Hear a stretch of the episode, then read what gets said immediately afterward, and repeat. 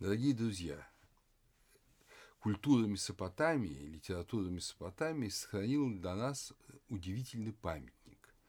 Памятник религиозный, литературный, в некотором смысле древнейшее художественное произведение, созданное уже сознательно человеком, не как записанный эпос, а как, безусловно, литературную форму.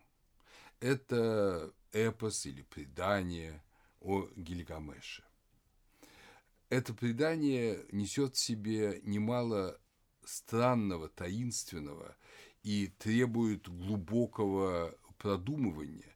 Но если мы пройдем по нему, изучим сейчас его, рассмотрим его, оно нам даст некие ключи к пониманию месопотамской религии, плюс ко всему тому, что вы уже знаете. И совершенно естественно будет закончить анализ месопотамской религии именно анализом предания Гильгамеша. Эта поэма была сначала найдена на средневавилонском языке, на акадском семитском языке в библиотеке Ашурбанипала в 1872 году Джорджем Смитом Естественно, дворец Ашот-Бенепала находился в Ниневии, известном по библейскому тексту, по Библии городу. Когда эти таблички были переведены и опубликованы, они сначала произвели невероятное такое впечатление отдельными своими моментами, о которых мы уже говорили. Описанием потопа, в частности, и сходством с Библией. Но постепенно, входя в этот текст, ученые открывали все новые и новые его аспекты, да и все новые и новые тексты. Оказалось, что вообще предание Гильгамеша очень древнее. Вскоре была найдена старо-вавилонская версия, то есть примерно 1700 год до Рождества Христова. Были найдены шумерские предания Гильгамеша – были найдены переводы предания Гильгамеша на э, западно-семитские языки и на хетский язык древний. И мы их будем вспоминать, о них будем вспоминать. То есть это произведение оказалось крайне популярным на Переднем Востоке. Впоследствии обнаружилось, что в той или иной форме оно даже продолжало существовать под другими именами в эллинистическое время и даже в Средневековье. Эм, поэтому наш э, российский санкт-петербургский ассириолог Владимир Владимирович Емельянов даже издал специальную книжечку о Гильгамеше в серии э, «Жизнь замечательных людей». Именно по эпосу о Гильгамеше, потому что других сведений о Гильгамеше не так много. Это может быть один из первых действительно замечательных людей, которых мы можем знать. По крайней мере, он как минимум ровесник, э, если он действительно существовал, а ученые по-разному к этому относятся, он как минимум ровесник царя Хеопса и вот третьей, четвертой династии Египта, а может быть и древнее. Но, безусловно, это уже государственное и письменное время. То есть это не раньше самого конца четвертого тысячелетия до Рождества Христова. Но, собственно говоря, исторический Гильгамеш, который весьма интересует того же Емельянова, нас с вами интересует не очень. Мы о нем мало что можем сказать. Нас интересует именно то, как запомнился, чем был дорог этот удивительный герой в месопотамской культурной и религиозной жизни. И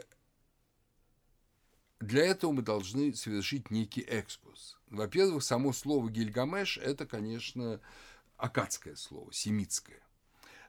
По-настоящему значимым является слово, имя которым его называли в Шумере, потому что он был шумерский правитель. Бильгамес.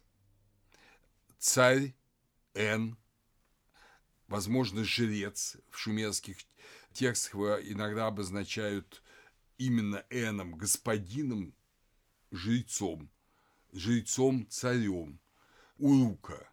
Урук по-шумерски произносился Унуг. Ну, это не так нам интересно. Это тот же город, что и библейский Эрих, и арабская Варка, один из древнейших городов Шумера. Урук, как вы помните, называют мастерской богов шумерские тексты. То есть тем местом, где боги начали творение культурного мира. Урук, и мы часто это увидим в эпосе о Гильгамеше, Урук именуется, вот переводчик, собственно говоря, эпоса Гильгамеша на русский язык э, Дьяконов, он переводит это слово как э, урук огражденный. Но если говорить более точно, это урук пространный, который расположен на большом пространстве, но действительно э, жители Урука очень гордились его стенами, неприступными стенами. Возможно, это один из первых исторических городов, ну, мы знаем, что был Иерихон еще давно огражден стенами, но знаем это из раскопок, да, в Иерихоне, Кэньон, Кэтри Кэньон, вот, но Урук – это один из первых городов, э, один из первых городов Месопотамии. И вот в этом городе, Нижней Месопотамии, городе Шумера, правил когда мы точно не знаем, но не позднее 28-27 века до Рождества Христова Н. Гильгамеш. Что означает его имя? В тексте из архаического Ура конца 27 века мы встречаем уже его имя, но еще вообще тогда мы должны понять, что тогда нам очень то время очень тяжело читается. Э, текст очень тяжело, мы понимаем, вот этого раннединастического периода. Они еще наполовину рисунчатые, но вроде бы его имя читается как Па Бильга Мес Уту Пада по-шумерски. Па – это артикль, Бильга – это отец мужской предок, отпрыск мужского рода. Мес – герой, юноша-герой.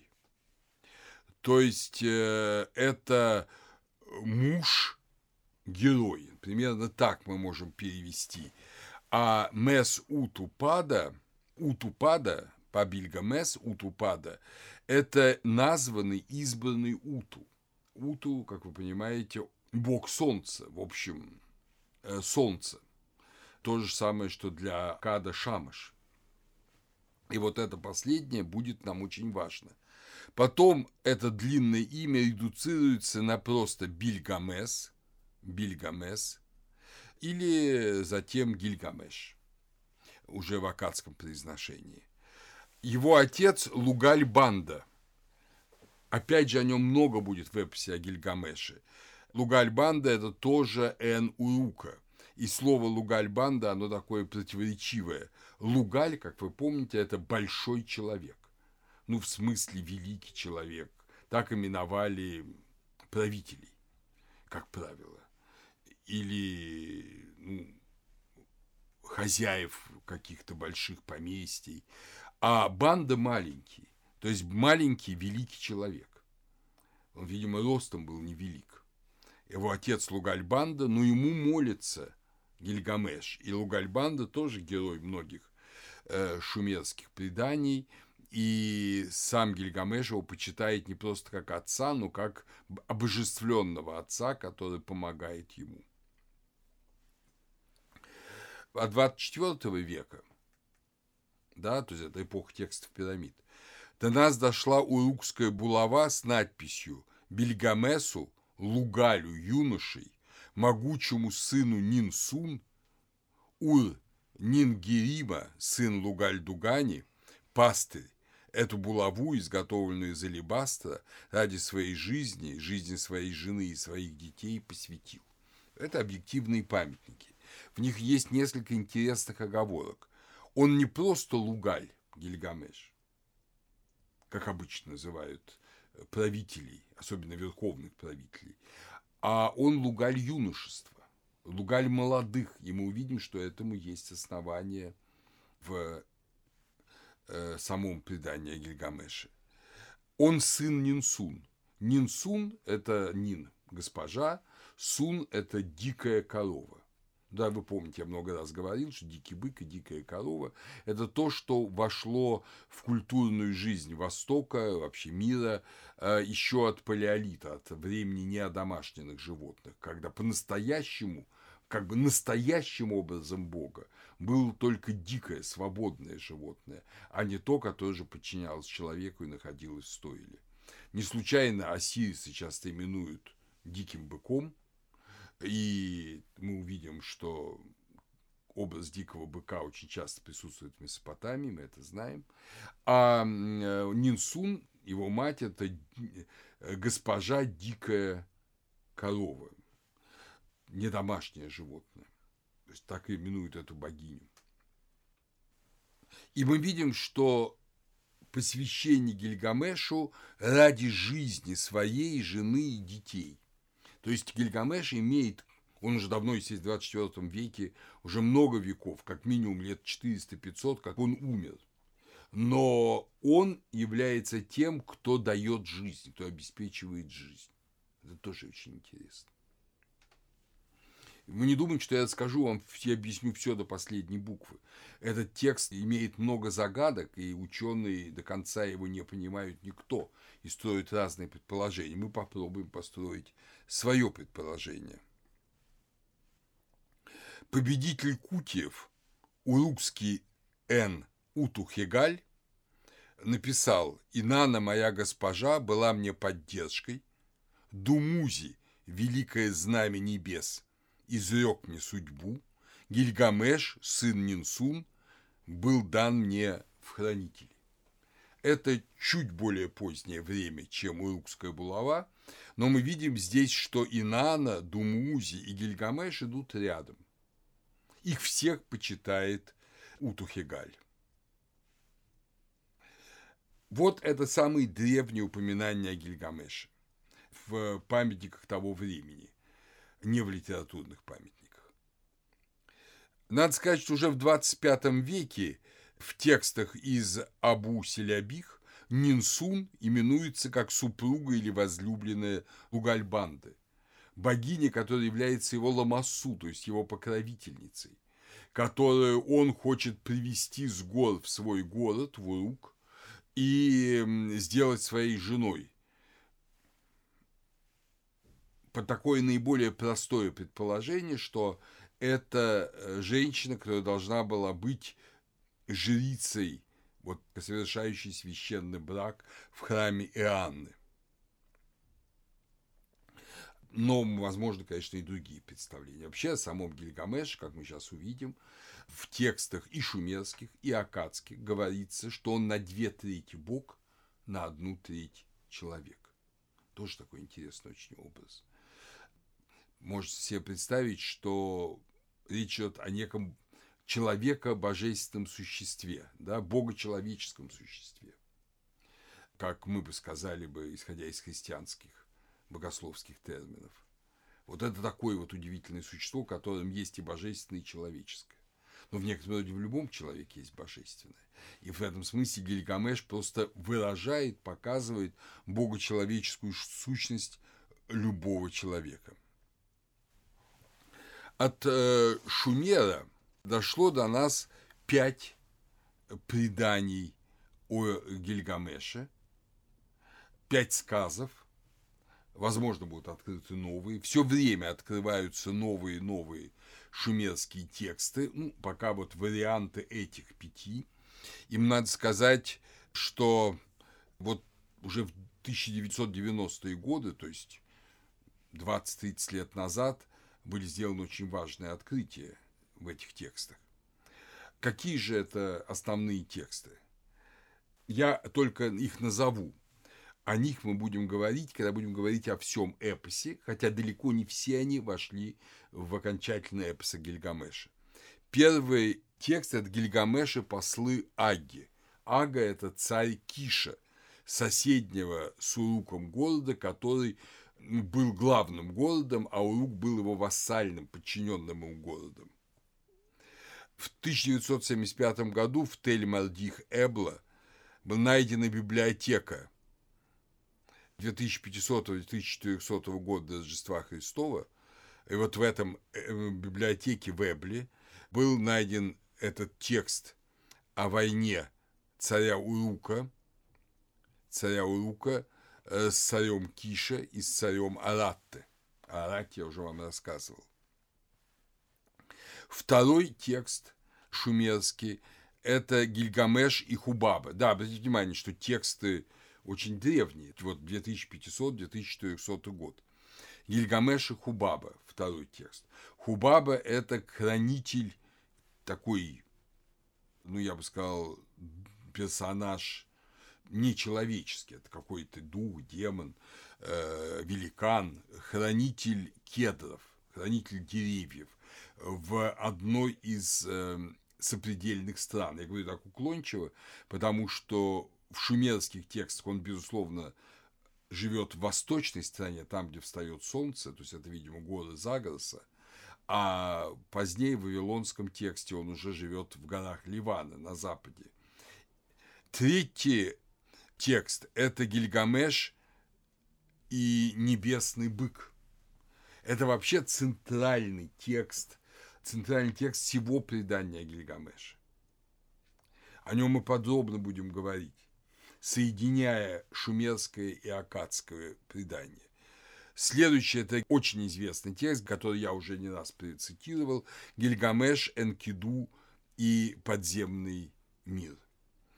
Э, вы помните, что Энкиду – это друг Гильгамеша, о нем тоже мы будем подробно говорить. Скажу только о его имени пока. Энкиду можно переводить двояко шумерского, или Энки – добр, ду – добрый, хороший, или Н киду, Н господин, место доброго, земли доброй, то есть священной. Скорее, на мой взгляд, верно первое понимание имени. Этот текст Гильгамеш, Энкиду и подземный мир, его в виде 12 таблички помещают вместе с вавилонским текстом. Перевод его на акадский язык. О нем мы поговорим немного потом тоже. И, наконец, пятый текст, который, как и первый, отсутствует в вавилонской версии, это смерть Гильгамеша. Смерть Гильгамеша, три таблички из Непура первой половины второго тысячелетия. Новая, более полная версия этого текста «Смерть Гильгамеша» шумерского найдена в 1979 году в Метуране. Там уже упоминается Ур-Лугаль, сын Гильгамеша, и его преемник на престоле Урука, а в других текстах об этом сыне Гильгамеша нет ни слова. Вот, собственно говоря, это Шумер.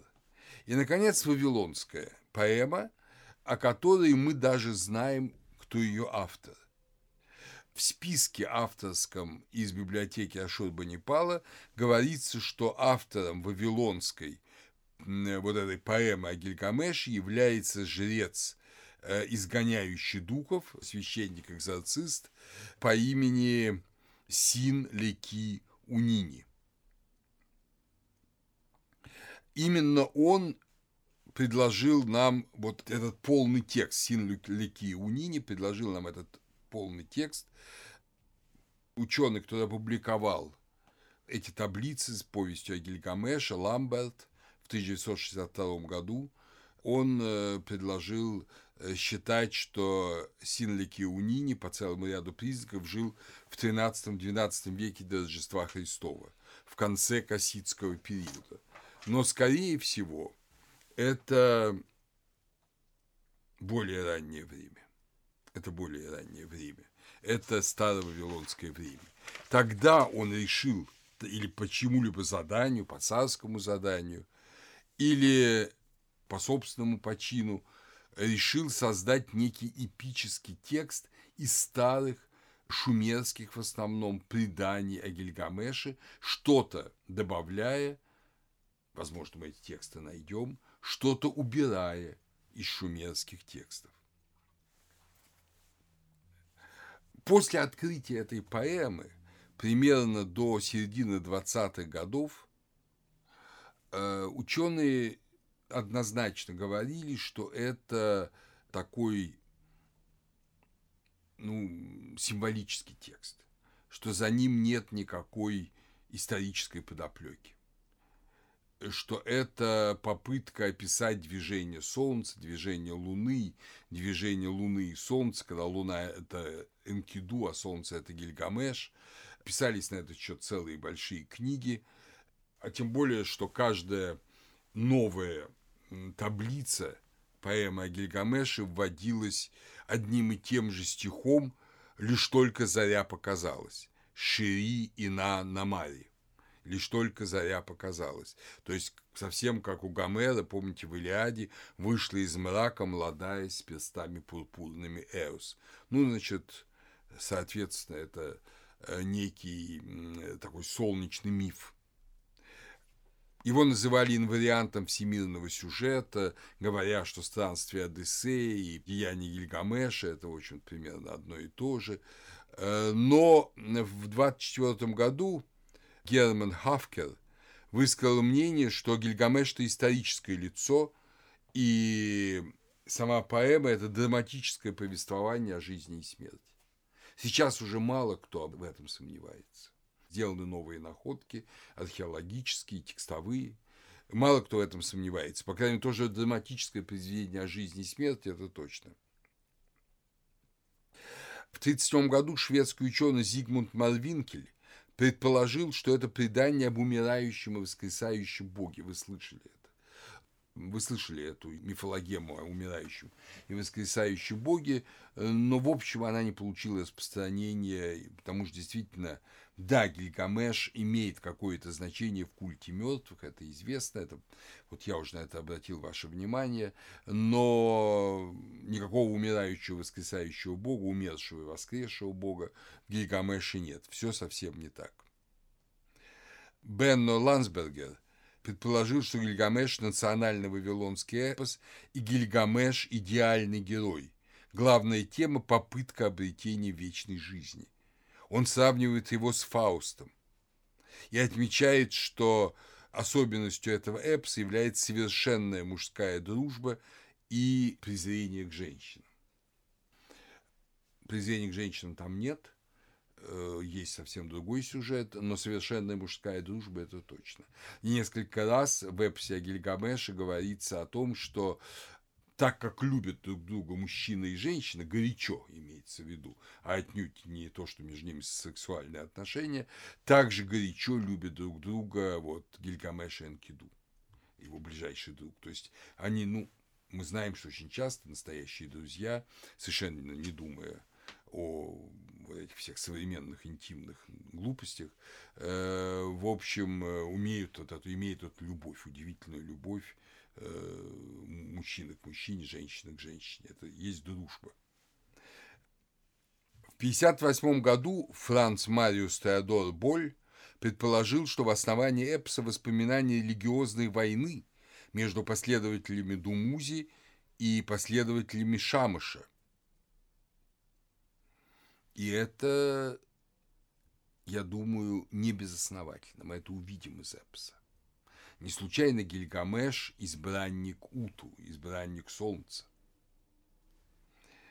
Ну, много другого было сказано. Наш с вами хорошо известный Торкельт Якобсен говорил, что, собственно, эпосы Гильгамеша – это возмужание народа, это вот привычка необходимое народу для рефлексии, для саморазмышления, что ты, для чего ты, что не просто животная жизнь. Я думаю, что никакой просто животной жизни Месопотамии не было уже очень-очень давно, задолго до Гильгамеша, и тем более задолго до эпоса о нем.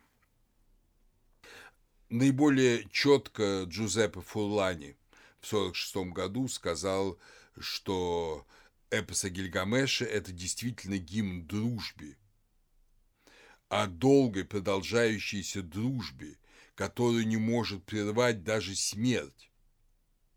Дружбе между Гильгамешем, Эномурука и Энкиду, которая сияет как пример вечной такой преданной дружбы. Что это главная э, проблема, и вторая проблема – это мысли о смерти и жизни. Но гимн дружбе даже вытесняет идеи смерти и жизни. Лео Оппенгейм, наоборот, говорил, что главное – это неизбежность смерти и жажда вечной жизни. Ну, достаточно нам с вами говорить о том, как это думали разные люди. Посмотрим теперь сам текст. Вот пролог этой акадской уже поэмы в переводе Шилейка. Шилейка перевел некоторые куски поэмы. Об увидавшем все до края мира, о пронесавшем все, постигшем все. Он прочел совокупно все Писание, глубину премудрости всех книгочетов, потаенное видел, сокровенное знал, и принес он весть о днях до потопа. Далеким путем он ходил, но устал и вернулся и записал на камне весь свой труд. Вот таков пролог в переводе э, Шилейка. Ну, есть другие переводы. Важно, что Емельянов усмотрел в этом не столько о все видавшем, а э, усмотрел другие глаголы о все познавшем. Познавшим все до глубины, Абзу, Ша, Нагба и Муру, об увидевшем все, увидевшем все, познавшем все. Оттенки важны здесь. То есть он познал, в смысле соединился, испытал все. Вот такой удивительный человек. Однако начинается эта поэма с описания неуемного и разгульного веселья. Гильгамеш, Эн и жрец, и, видимо, князь Урука, вот этого древнего славного города, он своим буйством привлек к себе юношей, окружил себя молодыми людьми, и день и ночь они проводят или в битвах, или в игре в мяч – ну, тут есть э, такой интересный момент. Долгое время ученые переводили слово «пукку» акадское и его шумерский прототип Эллага как барабан. И Дьяконов перевел в эпосе Гильгамеша, что встают, они каждый день встают по барабану. Встают э, и бьют в барабан. А более точные исследования сейчас ученых показали, в том числе и Емельянова, что речь идет о игре, ну, в какой-то игре с деревянным шаром. С деревянным шаром и колотушкой, что-то наподобие гольфа. Вот они день и ночь, юноши э, Урука проводят под предводительством Гильгамеша в этой игре колотушкой и шаром. Ну, гоняют футбол по-нашему, да, вот. Надо сказать, что у этого предания есть в Шумере такой намек, что вот этот шар и колотушка были выточены из священного дерева Инанны, дерева халуппу. То есть, на самом деле, было осквернено, было загублено для этого дерево Инаны, чтобы вот развлекаться. Это запомним. Э, вавилонской версии уже это про дерево халупа ничего нет там есть какие-то непонятные указания. Вот в тексте, который приложен из э, шумерского прошлого, но в основном тексте этого нет. Второе – это то, что, это говорится в старо-вавилонской версии, потом это исчезает, что, подобно Владимиру, святому до крещения, Гильгамеш был абсолютно, ну, как бы, абсолютно безумным в отношении женского пола. То есть написано, что он не давал ни одному жениху войти к своей невесте, ну, после брачной церемонии, а сам вместо него входил каждой невесте. Или прям пытался это делать. Вот, и ни одна женщина не могла пройти спокойно. Это все не просто разврат, хотя это, конечно, ужасный разврат. Вы помните, что брачная церемония – это таинство Инана и Думузи. И фактически Гильгамеш мешал совершению этого таинства. Он своей похотью мешал совершению этого таинства. Поэтому в вавилонской версии говорится о том, что стон стоит в городе. Э, матери, дочери стонут от поведения Гильгамеша. Он юноша отвлек от дела, девушек он портит, молодые женщины не имеют от него прохода. В общем, все в полном ужасе. Это описание совершенно я бы сказал, да, действительно, героического, такого здорового, сильного, описывает, что он выше среднего роста, он мощный такой молодой мужчина, но абсолютно безумный, ну, вроде как, я говорю, как Владимир Святой. Потом этой темы нету вавилонской версии, но она есть в Шумере, это специальный рассказ Гильгамеша «Послы Агги». Он очень интересно показывает политическую структуру древнего шумерского города. Ага – это царь Киша. И он э, присылает э, послов в Урук и говорит, что вы должны, как и раньше, платить мне дань. И должны исполнять некоторые работы. Ну, в частности, копать колодцы, что очень важно в Нижней Месопотамии, где вода в реках грязная, не годится для питья, и поэтому нужны обязательно колодцы, чтобы обеспечить людей чистой водой. И Гильгамеш говорит, мы не будем больше подчиняться городу Кишу, э, мы на него пойдем войной. Старцы, то есть совет старейшин, вот городской совет ему говорит, нет, нет, нет, ради того, чтобы сохранить там город, мы будем служить Кишу, как и раньше. Тогда Гильгамеш обращается к молодежи, вот той самой, с которой он гонял в мяч. Говорит, давайте, говорит, пойдем, говорит, вот и э, проучим этот киш. Ну и вроде бы они пошли, вроде бы проучили, и после этого освобождается от Киша, от власти Киша. Вот. Но обратите внимание, что молодежь, то есть старцы против. Они считают, что надо сохранять традиционные отношения, и ничего нет страшного в том, чтобы выкопать там колодцы для города Сюзерена – а он опирается на молодежь. Он теперь впервые понимаем, что такое лугаль молодежи. Не просто лугаль, а лугаль молодежи. То есть он некий новый вождь нового типа, который презирает народное собрание, что неслыханно в Месопотамии. Вообще во многих городах Месопотамии вообще не было эна, ну, выбирали только временного военного диктатора, как в Риме, если шла война, а правило народное собрание. И городоначальник, который сменялся каждый год ну, почти как в Древнем Новгороде. А тут, э, понимаете ли, он пытается захватить власть. Поэтому этот эпизод вообще опущен. Опущен в Вавилонском предании, потому что к тому времени, когда было Вавилонское, Старое Вавилонское царство, когда формировался этот эпос уже э, авторский, ну, это никому не было интересно. Уже все себя вели так, как вел себя Гильгамеш. Все захватывали власть, все владели властью, давно была царская власть. Но в раннединастическом Шумере претензия разрушить народное собрание и захватить власть считалась такой же предосудительной, как э, гоняние меча и ну, осквернение молодых невест. Понимаете? То есть Гильгамеш во всех отношениях, в политическом, хотя он добился успеха, но этот успех не был санкционирован как мы бы сейчас сказали, парламентом, да, э, вот, и поэтому он не имеет силы. Вот, значит, мы сразу же видим, что описывается, описывается Гильгамеш как буйный человек. Там в Вавилонском эпосе так и сказано, днем и ночью он буйствует плотью. Значит, там говорится, что народ Урука, он страшно тяготится Гильгамешем. То есть Гильгамеш хитро используя свою власть, свой авторитет, то, что он сын царя, и, видимо, сын царя и жриц, то есть он божественное лицо, он начинает вот становиться узурпатором и бесчинником в городе, полным бесчинником. Согласитесь, что для эпса и для героя немножко странное начало.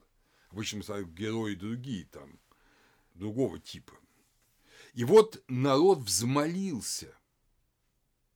Он идет в Иоанну, он молится – он молится Ану, он молится Инане, он просит э, унять этого ужасного человека.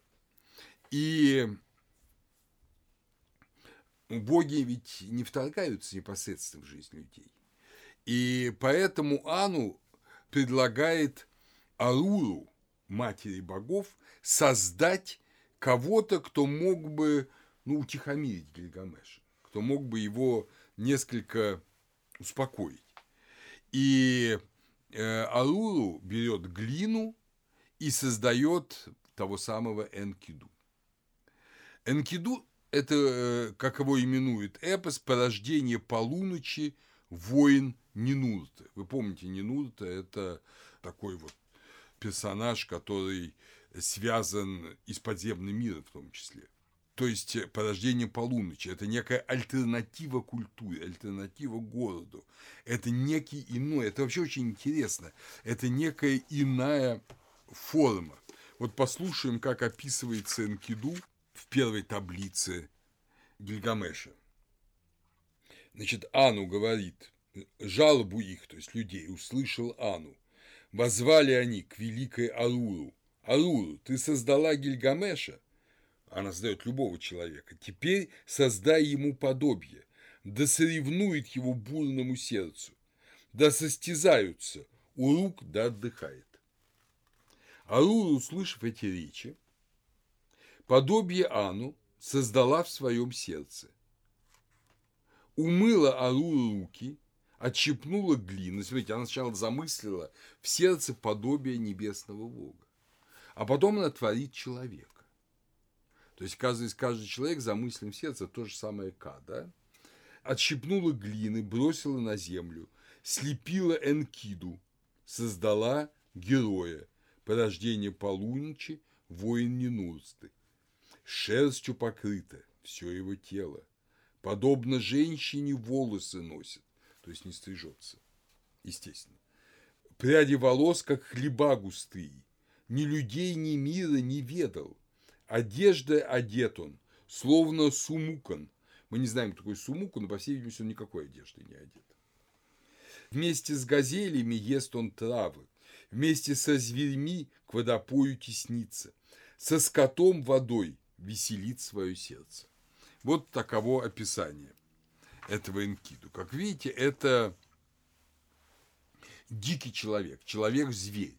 Вы помните, я не раз рассказывал, что в Месопотамии было представление, что когда-то такими были все люди. И вот снова как бы творится первобытный человек. Естественно, любители всяческих обобщений скажут, что это снежный человек. Но я думаю, что совсем не об этом идет речь. Естественно, охотник и скотопас, который э, идет к этой реке, вдруг видит этого страшного Энкиду, да? Человек, ловец-охотник, перед водопоем его встречает. Первый день, и второй, и третий. Перед водопоем его встречает. Увидел охотник, в лице изменился. Со скотом своим домой пришел он.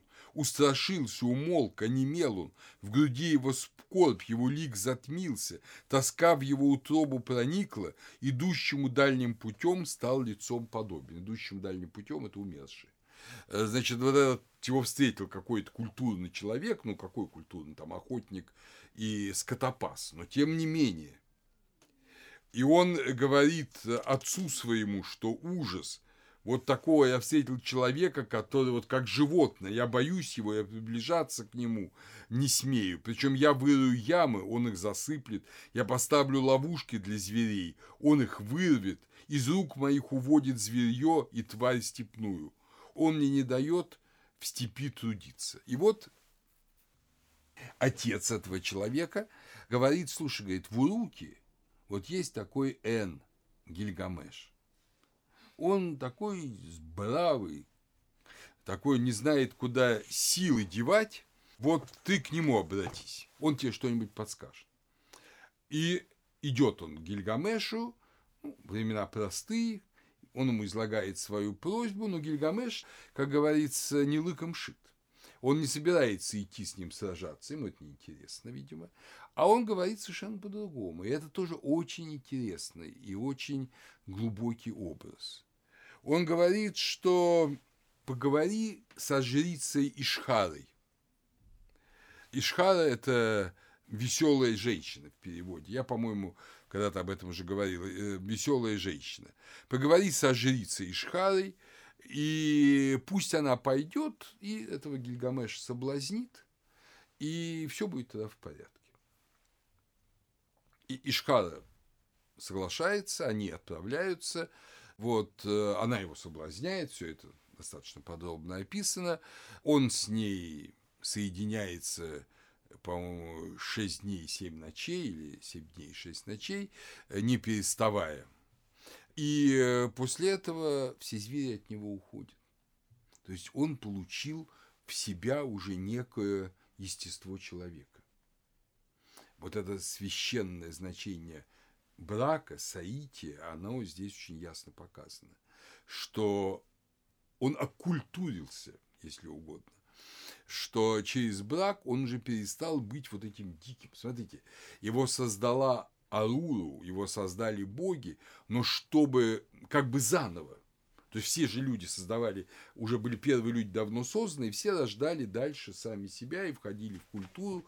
А тут опять новое творение, новый дикий человек, и он через вот это соединение с Ишхарой, он опять входит в культуру. Причем его ведут в ту деревню, Ишхара, он вообще не знает, куда одеваться. Она взяла свою одежду, разорвала пополам, половиной сама как-то прикрылась, половиной он прикрылся, чтобы голубь-то не ходить. И она его ведет в эту деревню, где как раз, видимо, на границе культурных земель, где вот этот отец и сын страдали от этого значит, Энкиду, и там его принимают, его угощают, ему там наливают, причем он не знает, как есть хлеб, он же траву ест там. ему говорят, что вот люди едят хлеб, вот ты попробуй, вот люди пьют там пиво, вот выпей, он выпил, захмелел, ему очень нравится, нравится это Ишхарой. Он говорит, я, говорит, хочу вам помочь. Я говорит, ты знаешь, там у нас вот, нас, наши стада львы одолевают. Но он пошел всех этих львов, которые были вчера его друзьями, он всех там разорвал в клочья, все ему очень благодарны, а вот, но Ишхара говорит, ну, слушай, говорит, надо пойти все-таки в Урук, я должна тебя познакомить с Гильгамешем, он же меня послал. И она его берет за руку, приводит в Урук, э, вот, все там люди девятся на него всячески, и Гильгамеш его видит – тоже его приветствует, но потом он идет, э, видимо, Ишхара жрица, а может, красивая женщина, здесь трудно сказать, непонятно. Но Гильгамеш решил с ней провести ночь. Но не тут-то было. Э, Энкиду, значит, встает в дверях, и там очень красочно сказано, что он там ногой, ногу поставит, чтобы Гильгамеш не мог закрыть дверь. Вот, и его не пускает. Гильгамеш, естественно, рассверепел они бросились в драку друг на друга. И что интересно, что вот этот, видимо, поединок Гильгамеша и Инкиду за право возлечь с Ишхарой, в этом поединке Энкиду поставил Гильгамеша на колено. То есть он его показал, что он сильнее, чем Гильгамеш. Но потом они, как бы, забывают эту Ишхару, они расцеловались и решили быть друзьями. Решили быть друзьями и становятся абсолютно неразлучными друзьями. Иногда сказано, что там женщины их уже больше не интересуют, им вот вдвоем хорошо. И дальше такой интересный момент. Дальше начинается следующее повествование. Да, а жители Урука в ужасе, потому что был там один Гильгамеш, теперь их двое – и они, понимаете, вдвойне все это делают, и, в общем-то, как от них избавиться, совершенно не, уже непонятно.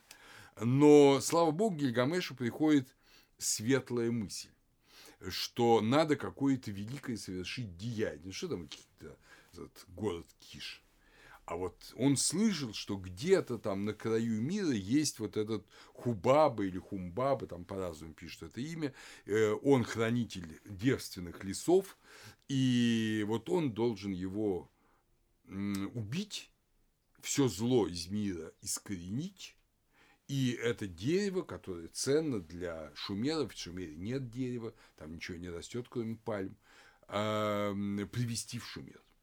Вот это говорит Гильгамеш, причем в его словах мы сразу замечаем нечто более глубокое, чем вот просто такую веселую героику. Он идет на стену города и обращается к Уту, то есть к Солнцу. А он же носит его имя, вы помните, что он посвящен Солнцу.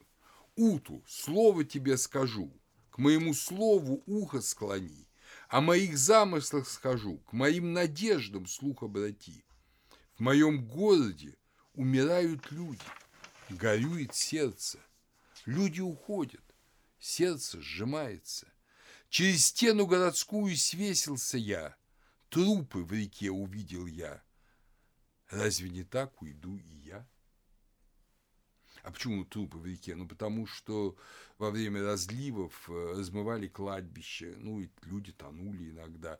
И, видимо, вот эти мертвые тела в реке, это было достаточно обычное печальное зрелище, поэтому из реки не пили.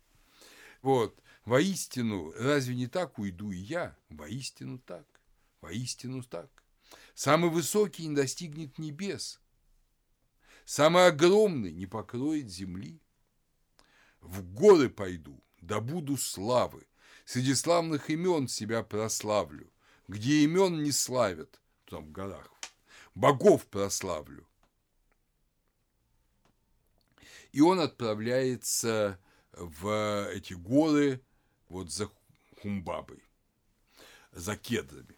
Э, значит, я как уже говорил, что в, в древней шумерской традиции употребляет слово Эрен – это ствол можжевельника. Кедры не были известны в, да, в древнем Шумере, кедры росли на Ливане, и наиболее сильное дерево хвойное – это был большой древовидный можжевельник.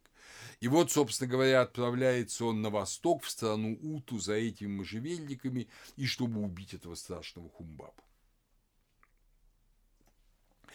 Уже в Вавилонской версии, когда отлично известен Ливан, когда уже жители Месопотамии осваивали побережье Средиземного моря, тогда он отправляется на запад за реальными кедрами, которые мы называем ливанскими кедрами. Очень красивое описание, как они идут в диких горах, как там сновидения ему приходят, но обо всем не расскажешь. Те, кто заинтересуется, могут прочесть всю эту замечательную поэму в переводе Дьяконова.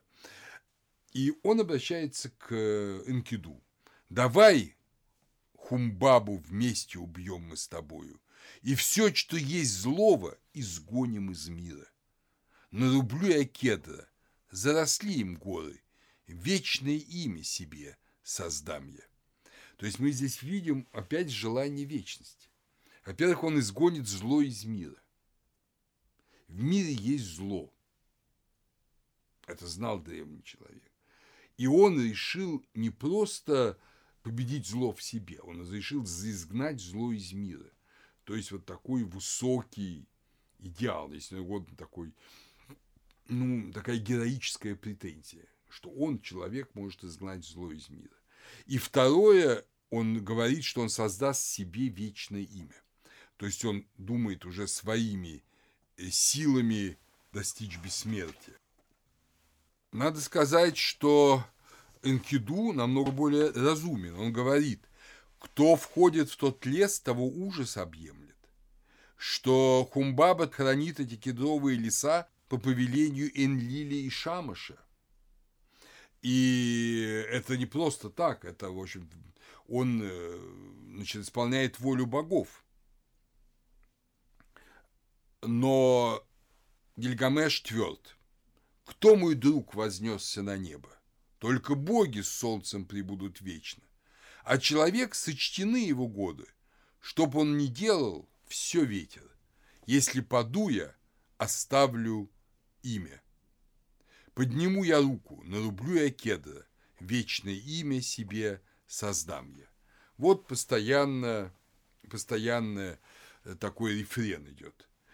В старой э, версии Шумерской говорится, что он отправляется туда с пятьюдесятью молодыми юношами Урука. То есть он говорит, что э, у кого есть жена, у кого есть дети, те оставайтесь. А вот у кого нет жены, у кого нет детей, те пошли со мной. Ну и молодежь с удовольствием с ним уходит. Э, вот, я думаю, что остальные жители руку спокойно вздохнули. А вот э, уже в вавилонской версии они идут вдвоем с Анкиду. Причем их старейшины опять не пускают. Им говорят, что не надо вам туда идти, вообще совершенно не ваше дело. Ты должен остаться, но он его не слушает старейшин и отправляется э, значит, в эти горы за кедром. Опять же, есть разные версии. Э, в версии старой, шумерской, он обманывает этого Хумбабу несчастного. Вообще Хумбабу ужасен, там он описывает такой дикий, жуткий. Вот. Э, но он его обманывает. Он ему предлагает двух своих сестер, одну как жену, другую как наложницу. Э, Хумбаба, хотя и дикий, но на это дело он, видимо, падки. И он говорит, а что ты хочешь? Ну, я, говорит, вот хочу, чтобы ты мне отдал один из своих лучей а у Хумбабы семь вот этих лучей, которые есть семь его энергий. В общем, таким образом он потихонечку у него вымазывает все эти семь лучей, и Хумбаба оказывается бессильным, и э, Гильгамеш с Энкиду его убивают, обезглавливают. В вавилонской версии он обращается уже к Шамашу, то есть к Уту, к Солнцу, и Шамаш посылает страшные ветры, восемь ветров, которые обессиливают этого Кумбабу, потом его тоже убивают. В любом случае Кумбабу убит, кедры вырублены, это очень не нравится Энлилю, Энлиль возмущен тем, что устроили эти ребята в его заветных горах. То есть мы видим, что еще раз Гильгамеш себя предстает как такой богопротивник, но с помощью Шамыша с помощью шамаша. То есть мы видим, что здесь какой-то странный разлад намечается. Энлиль против, Шамаш за. Э, что если здесь и не война, то нет ли здесь какого-то очень древней попытки создать новую религию, новую традицию, в которой надо опираться не на старинные ритуалы, а в первую очередь это ритуалы, помните, Инаны и Думузи, да, священного брака, а опираться на солнце и опираться на вот солнечного бога, который правит всем миром, который освещает мир, и быть его представителем на земле, а может быть даже и больше. И таким образом достичь бессмертия. По крайней мере, то, что потом, через тысячу с лишним лет, задумал Эхнатон, да, Аминхотеп IV в Египте, то, возможно, уже было задумано Гильгамешем, и это поразило людей, вот э, в самом начале шумерской государственности. То есть презирать одних богов и опираться на другого. И создать какую-то форму помимо традиционной священной. Царская власть не как совершителя ритуала – а как-то совершенно иначе. И вот сейчас мы как раз, вот уже намеки на это есть, вы их видите. Но сейчас те намеки перейдут в реальность. После вот этой победы над Хумбабой, естественно, там написано такой Гильгамеш грязный, замученный, в рваной одежде, но он возвращается в Урук, он моется, он становится чистым, он умощается значит, благовониями, он надевает светлую одежду, надевает тиару Эна, э, он прекрасен, он снова становится прекрасным. И здесь Инана, богиня Инана, возжелала его и хочет его сделать своим мужем. Я говорю, это шестая таблица, это ключ это центральное место всего текста. То есть она предлагает ему то, что, собственно говоря, было нормой для э, шумерского правителя – быть участником, совершителем священного брака. Он сам родился, видимо, от священного брака Нинсун и его отца маленького Лугаля, Лугальбанта. И здесь Инанна предлагает ему то же самое предлагает священный брак, фактически. Мы можем даже послушать это в красивом очень переводе Шилейка. можно и в переводе, э, естественно, Дьяконова, но вот послушаем шестую таблицу в переводе Шелейка. Он, то есть Гильгамеш, он омыл свой меч, он очистил свой меч, по спине своей он испустил свои кудри, снял он грязное платье, чистым платьем облегся, увенчался тиарой и нагрудник надел, увенчался короной и нагрудник надел. На красу Гильгамеша подняла свои очи царица Иштар. «Пойдем, Гильгамеш, любовником будь мне, твою прелесть мужскую подари мне в подарок.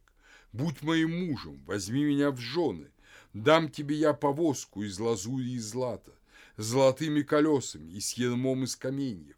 Будешь ты запрягать каждый день в нее мулов. Так войди же в наш дом, в благовонии кедров. Когда войдешь ты в нашу обитель, обладатель тронов, упадут тебе в ноги, пред тобою согнутся цари и владыки, и долины и горы принесут тебе подать, овцы стад твоих будут рождать тебе двойни, пред стягом твоим мул твой будет идти, конь в твоей колеснице будет бегом могуч, твой осел подъемный не изведает равных. То есть она ему предлагает некий великий статус. Ты, ты в священном браке ты станешь великим лугалем. И все будут тебе поклоняться. И это уже норма, понимаете, в то время это уже норма, в общем, тем более в Уруке, но и в других городах Месопотамии. Гильгамеш уста открыл, говорит, так изрекает царица Иштар. Оставь для себя ты свои богатства, прекрасы тела и одеяния. Оставь себе ты питье и пищу, вино и хлебы, усладу Божью, хмельную брагу, царей усладу. Ты негодная дверь, не держащая ветра. Ты дворец, что погубит развалившись героя. Ты как слон, разодравший свои покровы. Ты как факел, ожегший факелоносца. Мех, обливший водою своего водоноса. Камень ты, разваливший свою крепкую стену. Ну и продолжаются дальше. Кого из любовников любила ты долго?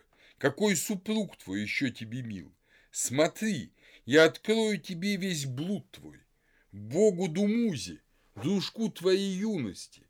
Из года в год ты судила рыдание. Ну, смерть, да? Пеструю птичку Алалу любила ты, ее ты избила, поломала ей крылья. И живет она в чаще, и кричит она каппи. Мы это не знаем. Вообще дальше перечисляются образы, которых мы не знаем, которые, видимо, исключительно доисторические.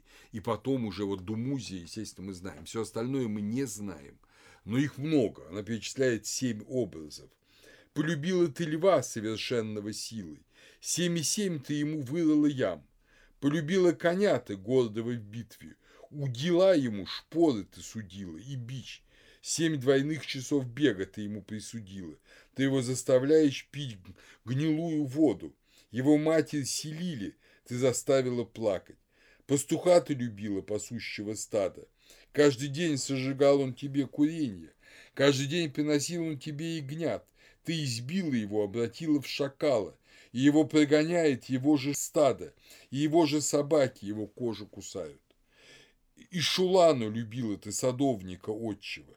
Каждый день приносил он тебе плодов, каждый день украшал он твой стол цветами. На него подняла ты свои глаза, и Шулану мой сильный, давай насладимся, протяни свою руку и коснись моих прелестей. А Ишулану тебе ответил, что тебе до меня, что тебе надо, Разве мать не варила? Разве я не вкушал? Для чего ж ты даешь мне снеть стыда и проклятий? Для чего ж одеваешь ты в терновник меня? Ты услыхала такое слово, ты избила его, обратила его в паука. Ты его заключила внутри его дома. Он не выйдет на кровлю. Не сойдет, непонятно куда там, потерян текст. И меня, полюбивший, как других превратишь ты. Когда Иштар услышала такое, Рассердилась Иштар, поднялась на небо, и приходит Иштар пред Ану отца, пред матерь Анту, приходит и молит, мой отец, мой отец, Гильгамеш меня проклял. Гильгамеш назвал мои злодеяния. мои проступки. И дальше Инана просит, чтобы в наказание Гильгамешу был послан небесный бык. Небесный бык, который показал всему Уруку, как жить без священного брака. И в тексте шумерском древнем есть слова «Бельгамес в моей Иоанне», то есть в храме, да, а Иоанна – дом неба. В моей Иоанне суд ты судить забыл. В Гепаре, то есть в свадебном покое, где в брачном покое священном, в Гепаре на бреге моем судебное решение выносить забыл. Дикий бык мой, муж мой, меня забыл. То есть Инана говорит, что он не совершает необходимого, он не судит народ, как Бог, потому что он с ней соединяется, обретает качество Бога и дает божественный суд народу. Вот он ничего этого не делает. И в этом шумерском тексте говорится «Инана, дары в твой гепар никогда я не внесу. Не Негаль, то есть другое имя Инаны, госпожи преисподней, госпожи Великого дома. Не Негаль силой своей доблести никогда я тебя не покрою. Ты, госпожа Инана, мою улицу не переходи. То есть э, очень грубо отвергает Инану Нинегаль. А между тем Нинегаль – это образ Инаны, как раз возрождающий из мертвых в текстах Третьей династии Ура говорится, что Нинегали растит царя, как пальму Дильмуна, а Дильмун – остров бессмертия. Э, недалеко от Ура был храм Эдильмунна, дом Дильмуна, храм Инаны, храм Инаны. То есть Инана давала бессмертие, давала бессмертие, но Гильгамеш отвергает все это. И Инана просит Анна послать этого небесного быка, Гуданна, небесный бык, Гуданна, созвездие Телец. Анна говорит, да слушай, небесный бык – это же мой сын, ну как же я его пошлю? Он же разорит всю землю, он спасется на горизонте, ему не хватит ни травы, там, ни воды, все же погибнет. А говорит, а это, говорит, мне и нужно. Говорит, он же оскорбил меня, он же не хочет, вот пусть. И, в общем, она говорит так, я закричу так, что небо сойдется с землей. Вавилонская версия говорит, я закричу так, что из преисподней выйдут мертвецы, что будет больше мертвых, чем живых на земле. То есть, ну и Анну, в общем, смущенный, посылает этого небесного быка. Этот небесный бык действительно разоряет весь урук, все съедает, все выпивает, там Бог ногами, копытами, рогами убивает множество людей. Там сказано, что он там один раз вздохнул, и образовалась яма, в нее свалилось сто человек и погибли. Он второй раз вздохнул, образовалась яма, в нее 300, говорит, воинов свалились. Но Гильгамеш с Энкиду выходит на этого небесного быка, хотя там э, бык там испустил там огненный воздух, ветер своей его пасти, и э, Энкиду вроде бы закачался, но все-таки он его схватил за рога, сел на него и закричал Гильгамешу «Рази!». И Гильгамеш поднял медный топор весом в 7 талантов, то есть 212 килограмм. И этим медным топором ему промеж рогов врезал, и бык испустил дух. И он его расчленил, и вот, собственно, половыми органами быка швырнул в святилище Инана. Вот, говорит, бери тебе свое. И дальше говорит э, такие гордые слова. «Мы быка небесного гнали во гневе, не достигла Инана исполнения желаний, только наше с тобой, Санкиду, исполнилось желание». Видите, такое явное совершенно противление всей традиции, всей традиции. После этого, естественно, возмущенные боги, хотя Гильгамеш и герой, и царь, и на две трети бог, они совершают над ним в небесном чертоге Анна суд. И говорят, что ну, Гильгамеша нельзя убить. Он сын богини, его нельзя покарать смертью. Но говорят, давайте покараем Анкиду. И Энкиду присуждают смерть, Энкиду видит сон. Он видит сон, что вот такое решение принято. И он говорит Гильгамешу, друг мой, кто в сражении падет, тот славен. Я же смерти страшился и умираю с позором.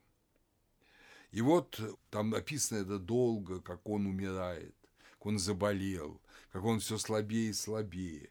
И Гильгамеш э, сидит рядом с ним и рыдает. Инкиду, друг мой, которого любил я так сильно, с которым мы все труды делили, его постигла судьба человека. Дни и ночи над ним я плакал, не предавая его могиле, то есть, когда уже он умер. Не встанет ли друг мой в ответ на мой голос? Шесть ночей миновало, семь дней миновало, видите, вот эта священная формула, пока в нос его не проникли черви. Ну, он стал уже истлевать. Устрашился я смерти, не найти мне жизни. Словно разбойник брожу по пустыне. Инкиду, друг мой любимый, стал землею, так же, как он и я, не лягуль, чтоб не встать вовеки. Смерти, что страшусь, я пусть не увижу. Есть такая табличка Мейснера с старо-вавилонской версии, вот это из нее эти строки. Они в каноническом тексте поэмы убраны. То есть он плачет, он переживает, но не показано, до какой степени он переживает. Но более древний текст показывает, что он исключительно страдает. После этого Гильгамеш приносит жертвы богам, чтобы оживить Энкиду и себя. Это вам сказать, что в древней версии, в шумерской версии, там же немножко иначе.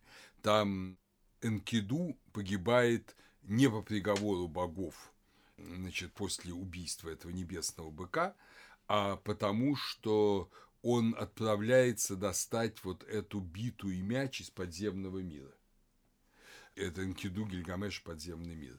И там он умирает в подземном мире. То есть там немножко другая версия, и не совсем ясно, как они сочетаются, поэтому, собственно, автор эпоса о Гильгамеше, вот это путешествие Энкиду в подземный мир, как бы дал отдельно 12 табличкой. И он молится богам, и вот из разных вариантов это очень приблизительно, что это в этом месте, но это точно слова богов Гильгамешу. Энлиль говорит, ты же хочешь, Гильгамеш, чего не бывало с тех пор, как мой ветер гонит воды. То есть ты хочешь, чтобы мертвый вернулся к жизни по твоей воле. Так не бывает. Шамаш, то есть друг, да, Гильгамеша. Гильгамеш, куда ты стремишься? Жизни, что ищешь, не найдешь ты. Но, возможно, эти слова говорит совсем не Шамаш. Мы их, мы их встретим чуть позже. Возможно, это ошибка. Он отправляется странствовать. Гильгамеш уходит из Урука. Он управляется странствовать. И сам я не так ли умру, как Энкиду?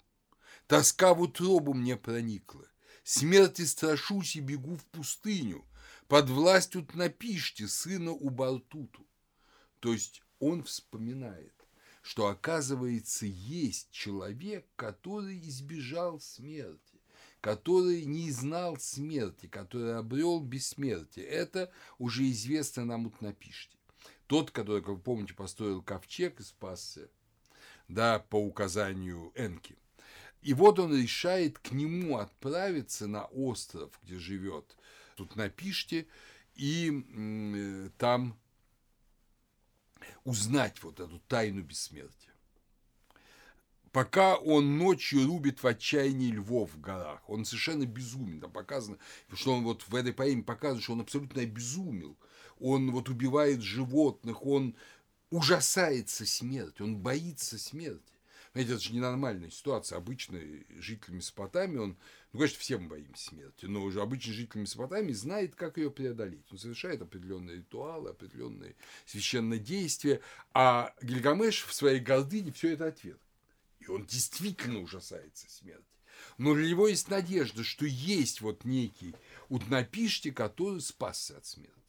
И он, как герой, идет к нему. И он проходит там дальние горы, проходит там какой-то таинственный туннель в горах, который, как сказано, по-моему, там 7 или 12 поприч, он идет в кромешной тьме, то есть 7 или 12 дней. Встречает каких-то людей-скорпионов, которые вроде бы страшно опасны, но к нему они благосклонны и говорят, вот иди, значит, в этом направлении. Конечно, он выходит на берег океана смерти. Океана, воды которого несут смерть. Вот за этим океаном находится э, остров, где живет тут напишите. И на берегу океана он встречает некую богиню, э, она именуется Сидури, хозяйка богов, что живет у пучины моря. Сидури – это хмельной напиток, это вот та самая брага.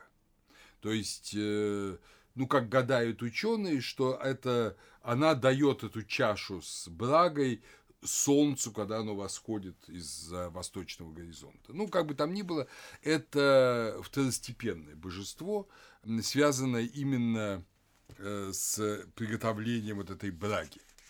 Вот старовавилонская версия. Значит, она спрашивает, Гильгамеш, вот зачем ты ко мне пришел, ты что хочешь? Он ей описывает всю свою жизнь, там, как вот он Энкиду, как они Хумбабу убили, там, о Инане он умалчивает, но небесного быка говорит, что они убили.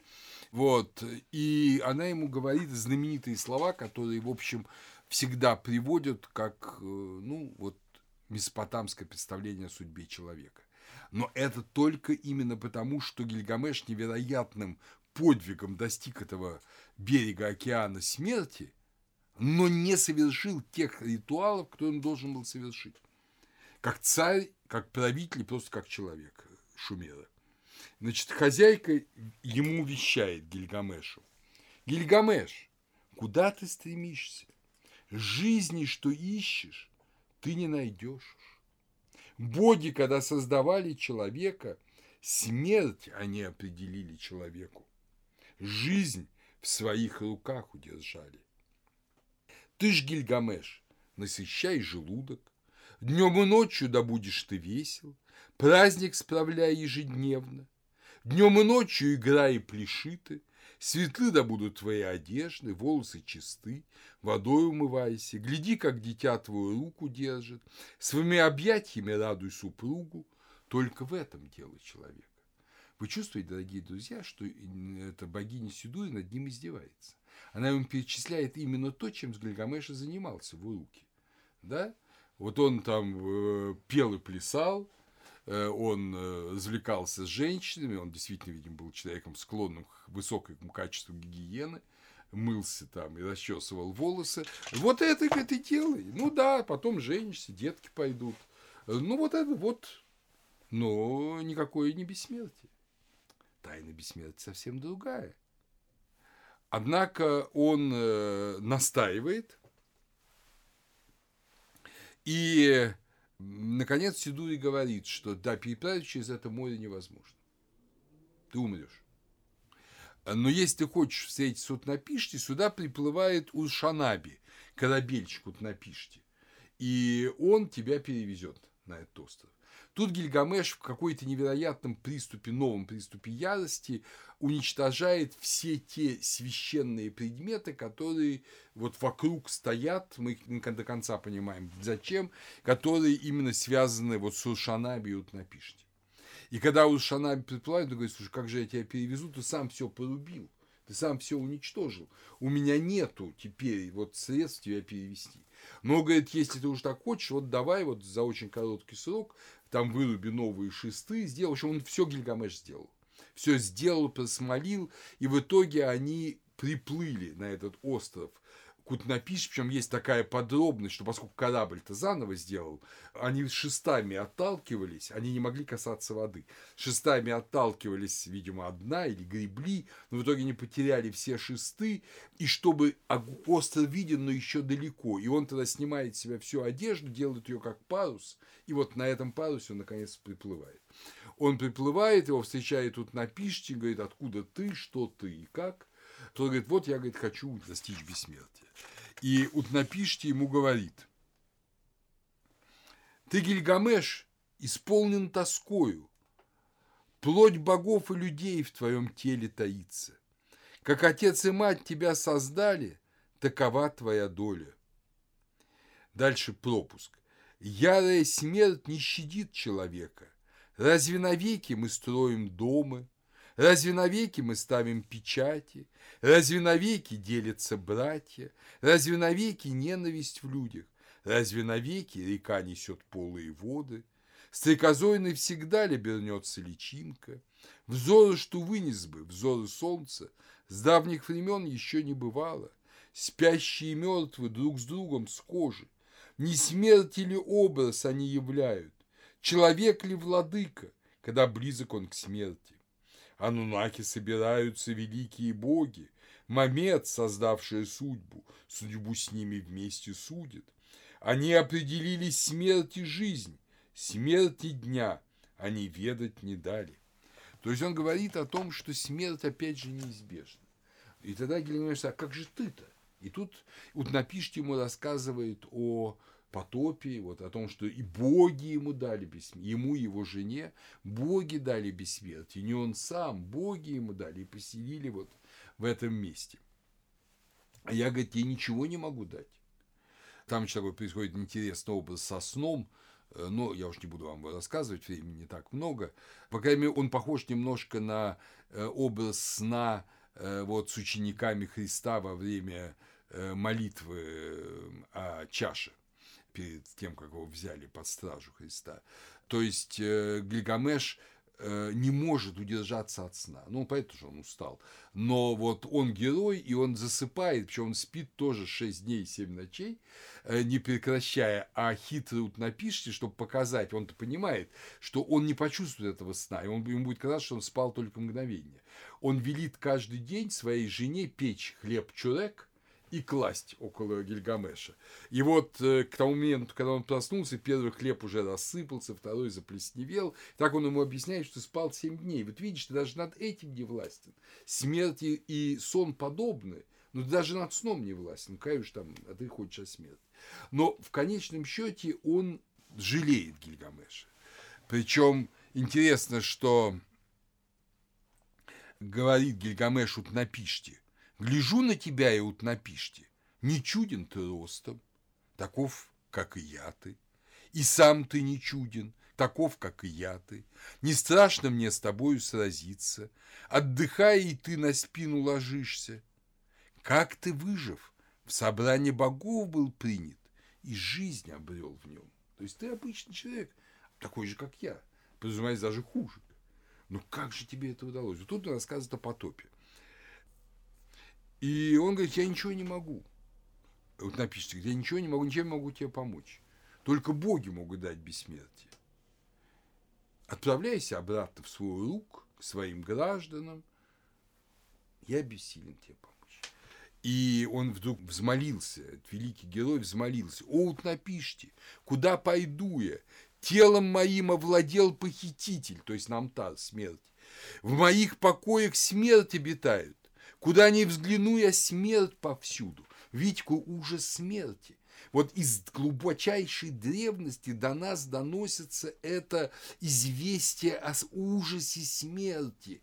Человек древний был обуян этим страхом, а отсюда все ритуалы, вся вера, все то, о чем мы с вами рассказываем. Мы-то видим только вот эту внешнюю, красивую э, вещь, но мы не видим, а здесь вдруг увидели – какой ужас испытывает человек, испытывал человек перед смертью. Мы-то с вами часто об этом забываем. И забываем, что мы об этом забываем по той простой причине, что даже если мы не верующие люди, у нас есть традиция веры, поэтому традиция надежды. А когда человек отвергает эту веру и надежду и хулит Бога, перед ним разверзается это бездна страха, бездна кошмара. Даже перед великим героем, который убил Хумбабу, и который там не испугался людей-скорпионов и убил этого небесного несчастного быка. Даже у него ужас полный. Куда мне деваться? И э, жена вот напишет, ну, женщина всегда более жалостлива, она говорит, слушай, давай, говорит, его пожалеем. Ты же знаешь, что есть, говорит, морская роза. На большой глубине она растет. Если, говорит, ее Гильгамеш достанет, то, говорит, он сможет обрести бессмертие. А эта роза, роза вообще это один из символов Инана. Это тоже образ Инана. И поскольку в море нельзя лезть, то Гильгамеш через колодец проникает вот в эти, ну, опять же, так, так же, как река с плохой водой, колодец хороший, он через этот колодец он берет камни и, с это, и опускается на дно, и там находит этот цветок с шипами колючими, его отрывает и на поверхность поднимается с ним. И после этого его опять вот Шанаби перевозят на берег, он отправляется в обратный путь и говорит, цветок тот, цветок знаменитый, ибо им человек достигает жизни. Принесу я его в урук огражденный, накормлю им людей, цветок испытаю. Если старый от него человек молодеет, я поем от него, возвратится моя юность. То есть, может быть, Здесь могут быть разные интерпретации, что он хочет его испытать на людях, но, скорее всего, он действительно его несет в рук, чтобы всем дать бессмертие. То есть он уже понимает, что нельзя только веселиться и плясать, он уже взрослеет умом и понимает, что он как царь должен дать бессмертие людям. Только хочет его дать вот все равно сам. Вот не через священный брак, не через установленный ритуал, а сам. Вот я принесу этот цветок. Но ничего не вышло. Уже когда Гильгамеш видит Урук, идет много дней по этой пустыне, проходит все эти годы, этих людей-скорпионов, уже идет по Месопотамии, совершенно замученный, называется что жара под 50 градусов, несет этот цветочек, и вдруг он видит прекрасный, холодный, прозрачный водоем с пресной водой. Ну, конечно, он снимается, он же большой любитель личной гигиены. Он снимает с себя всю свою грязную одежду и бросается и плещется в этих водах. А в это время лев земляной, то есть какая-то змея, вылезла, понюхала, почувствовала запах этой розы и наны и съела его, и сбросила кожу и обновилась. А он встает, и ничего нет. И после этого вот конец, собственно говоря, конец поэмы э, очень печальный. Между тем Гильгамеш сидит и плачет, по щекам его побежали слезы.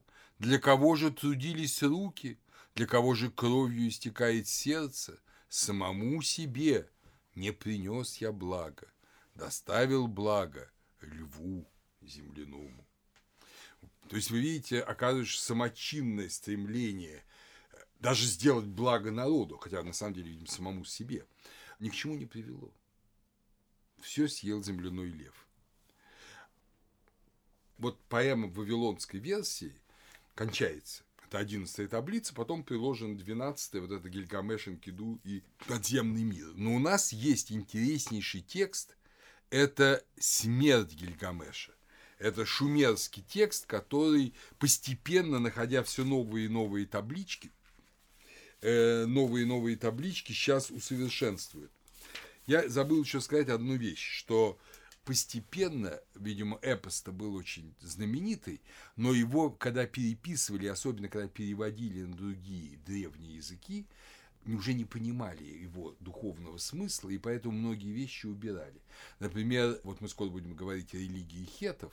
В Багаскёе, Э, в столице хетского государства, это индорийское же государство, там тоже был найден перевод на хетский язык эпоса Гильгамеши. И весь кусок вот с этими проклятиями Инани, который говорит Гильгамеш в шестом таблице, они убраны. Совершенно непонятно, зачем прислали небесного быка, потому что такое богохульство, уже люди другой культуры, но примерно тех же религиозных взглядов, просто не могли себе помыслить, они их убирали. Понимаете? И уже, например, в старой вавилонской версии есть развратная жизнь Гильгамеша, а более поздних версиях ее нет. То есть такая цензура происходит. Но нам интересна именно полнота версии, да, а смерть Гильгамеша вообще отсутствует. Вот в этой, вот он сидит и плачет, и это все кончается. А в шумерских древних версиях сохранились таблички, где описывается смерть Гильгамеша. И что самое поразительное, посмертный суд над Гильгамешем. Он лежит уже при смерти. Эн Кулаба, не забудем, что Кулаб – это священный участок Урука. Вот на нем стоит храм Эанна. То есть это район, священный район Урука. Эн – это, понятно, Гильгамеш. Эн Кулаба лежит, подняться не сможет. Тот, кому сужден ясный взор, лежит, подняться не сможет. Разоритель стран лежит, подняться не сможет. Покоритель гор лежит, подняться не сможет. На одре судьбы он лежит, подняться не сможет. Ох, в опочивальне лежит, подняться не сможет. Не сесть ему, не встать ему, горько причитать ему. Не есть ему, не пить ему, горько причитать ему. Крепкие засовы намтара. Вы помните, кто такой намтар, да? Ему не подняться. Подобно рыбе, схваченной сетью, он опутан недугом. Подобно газели, попавшей в селок, он на ложе схвачен. Вот такой печальный образ вот этого юноши. И дальше идет суд богов, суд богов, 74 страница. Когда в предвечном месте пред собранием богов Энгель Гамес предстал, они сказали по поводу Бельгамеса, что касается тебя, то все пути, что есть, ты обошел. Можжевельник дерево одинокое из гор вынес, Хубабу в лесу его убил. Стелы на вечные времена, на постоянные мэ, навсегда в домах богов ты поставил. Зиусуды в жилище, Зиусуды – это утнопиштик, Зиусуды в жилище его достиг, Мэ Шумера навсегда утраченный, советы и обряды в страну вернул, обряды омовения рук, омовения уст в порядок привел. Это говорит Энлиль, и но вердикт неизвестен, вот потеряна часть, вот вроде бы он сделал много хороших дел, а Энки ему отвечает, с тех дней, с давних дней, с тех ночей, с давних ночей, с тех лет, с давних лет, когда собрание потопом все смело, семя человечества погубило, среди вас лишь я один оставил живых Зиусуду. Ну, тут напишите. Имя человечества оставил живых. Тогда жизнью небес, жизнью земли поклялись мы, что ни один человек больше бессмертен не будет. Теперь же смотрите на Гильгамеша не избежит ли он смерти. То есть получается, что Энки, а может быть и Энки и Энлиль, они обрекают его на смерть. И Энлиль говорит, Великая гора, отец богов Энлиль говорит, «О Гильгамес, имя твое для царственности назвал я, для вечной жизни не назвал я и он назначается, ему дается такой титул Шакина, Шагина, Шакканукум. Это ну, что-то типа генерала, одного из командиров войска. Ну, видно, знатным таким начальником, но где? В подземном мире. Все. Он умер. Вот он умер и ушел в подземный мир. Он отправляется к Эшкигаль, и человек, который пытался своими силами создать новую религию, опереться не на ритуал Думузи и Инаны, а на Шамаша только, хотя он брат Инаны, как вы помните, и ближайший друг и помощник Думузи, он обретает такой печальный конец. Он действительно все изведал. Он и побеждал, и убивал, и беседовал с Утнапишти, достиг края мира, но бессмертие он не получил. Бессмертие обретается иначе. И в этом смысле, конечно, я думаю, очень верны э, слова Мирчелиада о эпосе о Гильгамеше. На эпос о Гильгамеше смотрят как на драматическую иллюстрацию человеческого состояния, обусловленного неизбежностью смерти. Однако этот первый шедевр мировой литературы может быть также понят как иллюстрация веры, что некоторые существа способны даже без помощи богов достигать бессмертия, при условии, что они успешно прошли через ряд посвятительных испытаний. С этой точки зрения повесть Гильгамеша может рассматриваться как драматический рассказ о посвящениях, закончившихся неудачей. Я не знаю, что касается посвящения, это во многом домысла мира Челиады. На мой взгляд, все проще. Древние люди, древние жители Месопотамии и восторгались, и ужасались вот этим величием человека, который решил все сделать сам. Как, помните, в Вавилонской башне построим башню до небес и обретем тем самым вечную славу. Но они прекрасно понимали, что вечного бессмертия, вечной жизни – это не достигает. Что совершенно другой путь, простой путь, путь простой любви мужчины и женщины, путь обычного брака, путь благоговения перед богами, путь жертвоприношений, которые замещают твою собственную жертву тобой, путь Думузи и Инаны. Вот этот путь он дает бессмертие. И это тот завет Месопотамии – который, может быть, наиболее ясно должен быть нами услышан сейчас. Мы своими силами можем многое. И развлекаться, и веселиться, и совершать героические деяния. Но если мы желаем достичь бессмертия, если мы хотим достичь бессмертия, то для этого есть только один путь. Это путь следования божественной воли. Тогда человек обретает божественность. Тогда божественное в нем становится действенным. Тогда в некотором таинственном смысле совершается брак, где божественное и человеческое соединяется с божественным, божественным, с божественным небесным. Если же этого брака в ритуале, в священнодействии, в таинствах не совершается, я имею в виду не брак между мужчиной и женщиной, а брак между небом и землей, если этого брака не совершается, то тогда человек остается только человеком, и как человеку ему дано на земле все, но в вечности ничего не дано. В этом смысл, я думаю, месопотамской традиции.